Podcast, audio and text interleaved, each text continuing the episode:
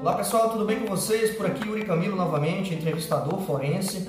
Peço desculpas aí pela ausência, né? Tivemos correria aqui no dia a dia nosso de trabalho, é, algumas viagens, então impossibilitou aqui de fazer aquele vídeo quinzenal, né? Até estamos extrapolando um pouquinho o prazo do vídeo, mas faz parte aí da nossa rotina de trabalho isso, tá bom? Gostaria apenas de lembrá-los para vocês que temos alguns vídeos no canal, né? No perfil ali, entrevistador forense no Instagram. E esses vídeos, pessoal, eles são mais ou menos é uma sequência de episódios, ou seja, cada vídeo vai complementando um ao outro. Por isso que eu acho interessante vocês conseguirem também é, assistirem os outros vídeos, porque isso vai enriquecendo vocês. É, quem não tem prática de experiência e até vai também é, trazendo novos insights, novos inputs para pessoas que já são experientes em termos de interrogatórios e entrevistas, tá bom, pessoal? Só para resumir, eu falo sobre o objetivo da criação do perfil, falo sobre entrevista exploratória, entrevista investigativa confirmatória de evidências, sala local de entrevista, falo sobre desafios e superações ali é, ao longo da quarentena e também falo o último sobre o método READ de entrevista e interrogatório. Hoje nós vamos falar sobre a técnica SUI, né, que foi dizer SU ou SUI, né, que é, é uso estratégico de evidências. Ela foi desenvolvida por alguns pesquisadores, tá bom, pessoal? E basicamente esses pesquisadores eles estudam ali a carga cognitiva e o que a carga cognitiva vai influenciar na detecção de mentiras ou na detecção de dissimulações. Então eu até vou deixar um artigo para que vocês, quem tiver mais interesse em aprofundar no assunto, possa fazer uma leitura e ali ir buscando novos conhecimentos. Eu vou deixar aí na descrição ou no comentário esse artigo, é, que ele resume basicamente o que eu vou falar para vocês.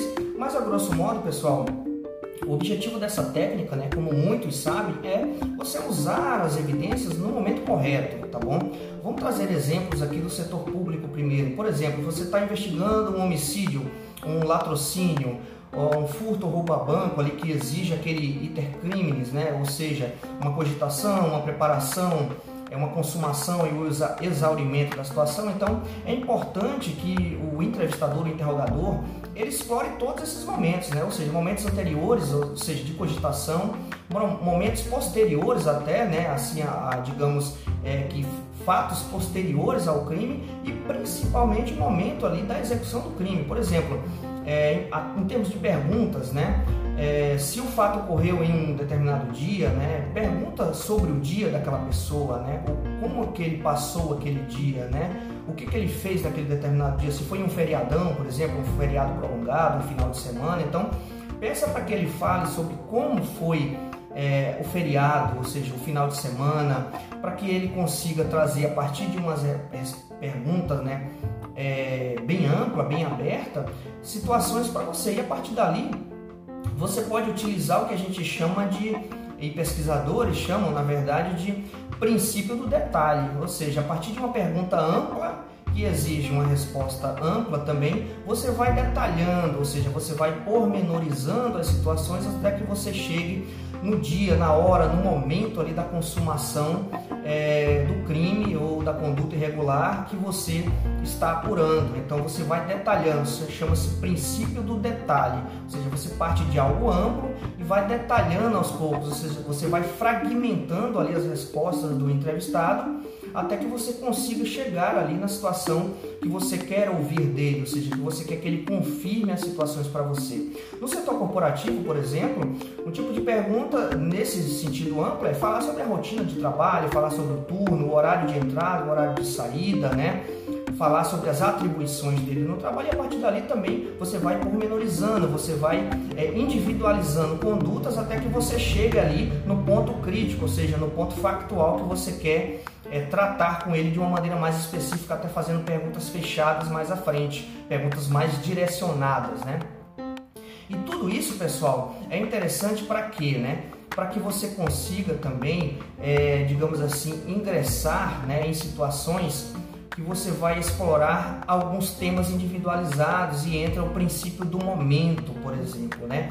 Em crimes mais complexos, né, que envolvem mais de uma conduta, por exemplo, seja no setor público, né, ou no setor corporativo, uma fraude ou um assédio, é, podem existir é, diversas condutas ou mais de uma conduta. Então é importante que nesse momento o entrevistador tenha a calma e a tranquilidade para que ele possa explorar as, as condutas, né, as posturas do entrevistado é, de uma maneira individualizada, ou seja, pegar o momento, né? pegar ali a situação em si, ou seja, se, se você está apurando, por exemplo, um crime em uma situação é, num setor corporativo, né, que não seja especificamente um, uma conduta só, por exemplo, existem situações em que ocorrem fraude e assédio ao mesmo tempo, ou seja, ou também é, assédio moral e sexual, que são duas condutas, ou é, várias fraudes, né, diversos tipos de fraudes, né, diversos tipos de condutas que geram a fraude. Então, você ali explora aqueles momentos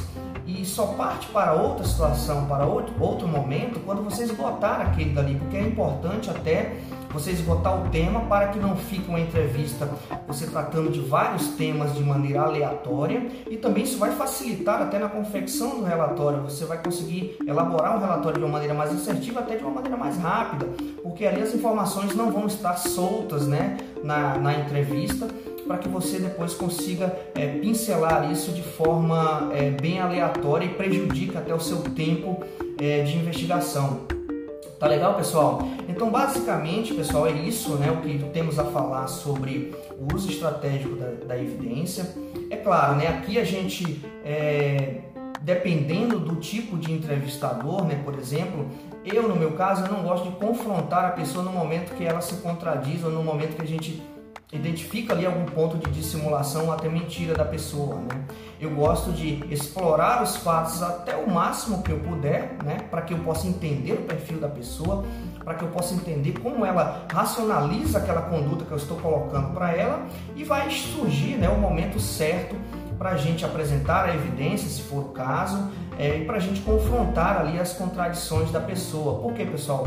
Porque eu acho assim que a gente é, às vezes se precipita, né? E já aconteceu comigo, da gente costuma dizer, por exemplo, que a gente dá o bote errado, né? A gente, é, no momento ali, ou seja, no, no calor da emoção, ou a gente querendo finalizar a entrevista, ou a gente querendo finalizar a investigação, às vezes a gente é, peca um pouquinho na ansiedade ali e acaba fazendo uma pergunta que não era para ser feita naquele determinado momento. Acontece, é natural, é normal para todos os entrevistadores é, acontece comigo uma vez ou outra e sempre vai acontecer porque somos humanos e podemos, é, de certas formas, é, é até envolver né, sentimentalmente né, com um caso que não é o adequado, mas é, é bem possível que aconteça, tá bom, pessoal? Então é, é, natural, mas o que eu sempre aconselho é manter a calma naquele momento, ou seja, não seja afoito em fazer determinada pergunta, porque isso pode prejudicar a sua entrevista ao longo do processo e finalizar a investigação de uma maneira mais assertiva.